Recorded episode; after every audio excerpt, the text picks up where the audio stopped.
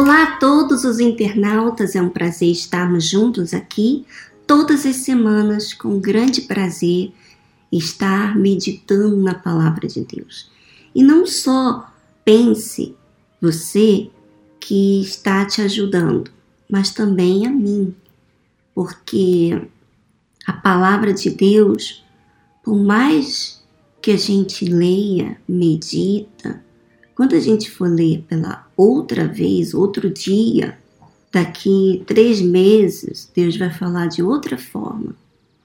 Porque à medida que Ele vai falando, vai trabalhando em você de acordo com as suas necessidades. É claro, se você tem ouvidos para ouvi-lo, ouvidos sensíveis para ouvi-lo. E nem todos têm esse ouvido. Bom, acompanha comigo no livro de Mateus, capítulo 12, versículo 21. Trouxeram-lhe então um endemoniado, cego e mudo, e de tal modo o curou, que o cego mudo, cego e mudo, falava e via. E toda a multidão se admirava e dizia: Não é este o filho de Davi? bem simples, mas fala muito comigo. São dois versículos que falam muito comigo.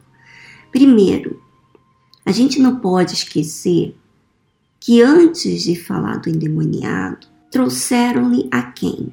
A Jesus.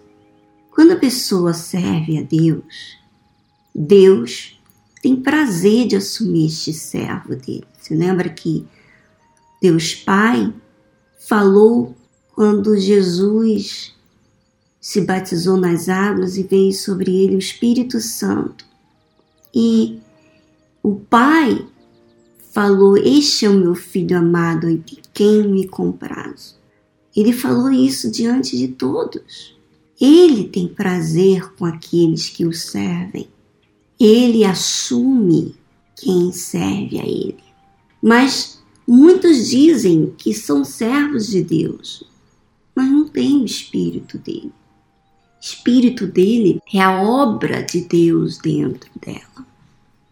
Por exemplo, o Senhor Jesus, ele veio em obediência ao Pai, nasceu da Virgem Maria, quer dizer, não foi concebido por nenhum homem, mas pelo próprio Espírito Santo. E Jesus sujeitou-se a vir em carne e osso sujeitou-se a Maria e a José. Vivendo com Deus anteriormente, ali ele se pôs de forma humilde, disposta a encarar as nossas dificuldades em sua pele, por obediência. E quando ele foi se batizar nas águas, ele fez aquilo que agradou a Deus. Porque ele não foi se batizar nas águas porque havia nele pecado. Não. Ele se batizou nas águas porque ele obedeceu. Deus não havia falado para ele se batizar nas águas, que eu me lembro, eu não vejo na Bíblia alguma profecia que diria que ele ia se batizar nas águas. Mas ele foi lá e fez o que nós, como pecadores, temos que fazer, né? Se batizar nas águas para assumir a nossa fé em Jesus diante de, dos homens e de Deus. Ele fez aquilo sem necessidade. Ele fez porque ele queria servir, ele queria mostrar exemplo para mim e para você. Agora, você já perguntou, sendo assim, as pessoas que o viram, João Batista que o batizou, não teria dúvida ou não veria ele como um homem normal porque ele se batizou nas águas? Ora, ele, ele fez isso, minha amiga, porque ele serve porque ele não se preocupa com o que os outros pensam dele. ele só tem um objetivo: agradar a Deus. Ele, sendo filho de Deus, ele vem em forma de servo, quer dizer, ele vem em forma de servir. Então, esse espírito não é para aqueles que querem ser servidos, para aqueles que buscam a sua glória, porque servo não busca glória para si. Jesus não fez para si. Então, muitos dizem ser servos de Deus, mas não tem esse espírito. Então, não vamos esquecer dos versículos anteriores que até refere o verdadeiro servo de Deus, que é reconhecido por Deus, escolhido por Deus, é amado por Deus e Deus se compraz dele. Além disso, dar o seu espírito e anuncia aos gentios o juízo, porque o que? Aqui, falando do Senhor Jesus, ele era perfeito e veio sobre ele o Espírito Santo. Mas todos aqueles que assumem essa fé de servir a Deus, de querer agradar a Deus, então recebem o Espírito de Deus. E eles podem anunciar aos gentios os juízos.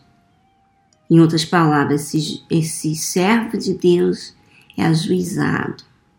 Então, por causa do espírito que há nele, então as pessoas se aproximavam dele com problemas que não tiveram solução.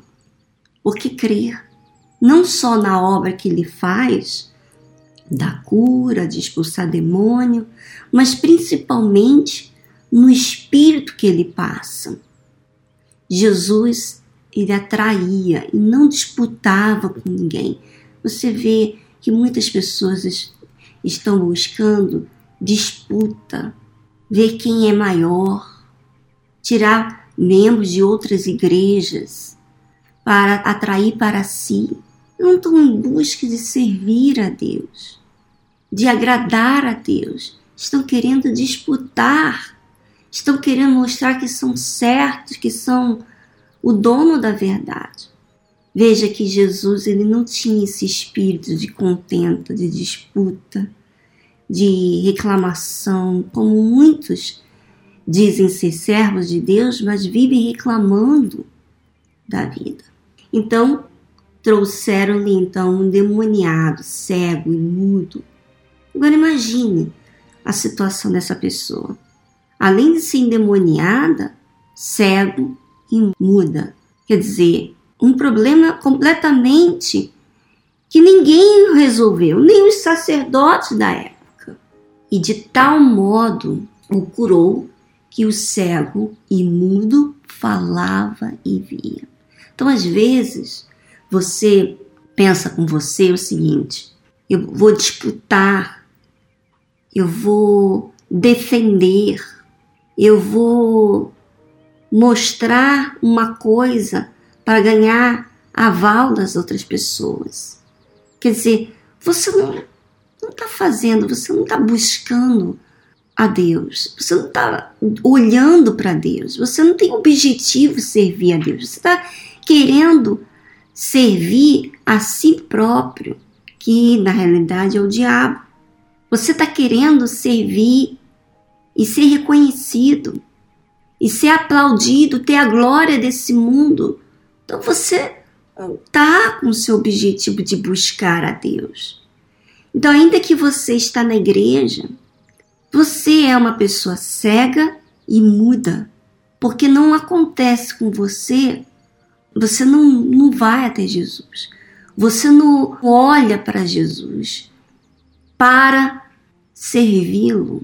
Você olha para Jesus para que ele talvez responda às suas orações. Mas na realidade, você está buscando não é Jesus, você está buscando a sua glória. Então não tem problema você ser endemoniado e você ser cega e muda e você ser curada, liberta. Isso faz parte da obra de Deus. O problema não é apenas receber o poder de Deus, a cura, a libertação, mas de você buscar a Deus. E a Bíblia fala aqui que e toda a multidão se admirava e dizia: Não é este o filho de Davi? Será, minha amiga, que você está procurando a admiração das pessoas pela sua carne? Porque o que aquela multidão se maravilhava, admirava e dizia: Não é este o filho de Davi? Porque ele era diferente. O espírito que estava nele era um espírito de Deus. E às vezes, tudo que você olha, o seu objetivo é para si, em servir ao diabo, ao mamão. Bom, pense sobre isso e avalie-se, observe as coisas que você tem comentado, as coisas que você tem falado consigo mesmo, os pensamentos que você tem e que você alimenta. Observe para que você venha ter a resposta de quem você busca. Porque a fé emotiva diz: eu busco Jesus, eu quero Ele. Mas observe, porque a fé emotiva sempre tem resposta na ponta da língua. Mas a fé inteligente observa os fatos para então poder responder a quem você tem buscado. Um grande abraço para vocês e semana que vem estaremos aqui de volta. Música